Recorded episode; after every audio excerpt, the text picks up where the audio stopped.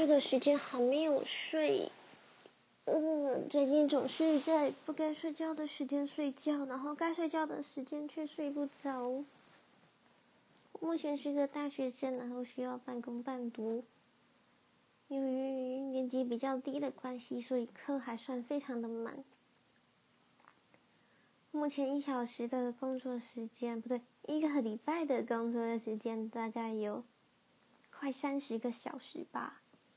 虽然是不太需要劳力的工作，是门市的工作哦，不过还是觉得非常的心累啊。尤其是像这样子作息失调的状况，要去要起床去上课的时候，都还会觉得我明明就没有睡饱，上什么课啊？凭什么叫我去上课？然后就越来越糟了。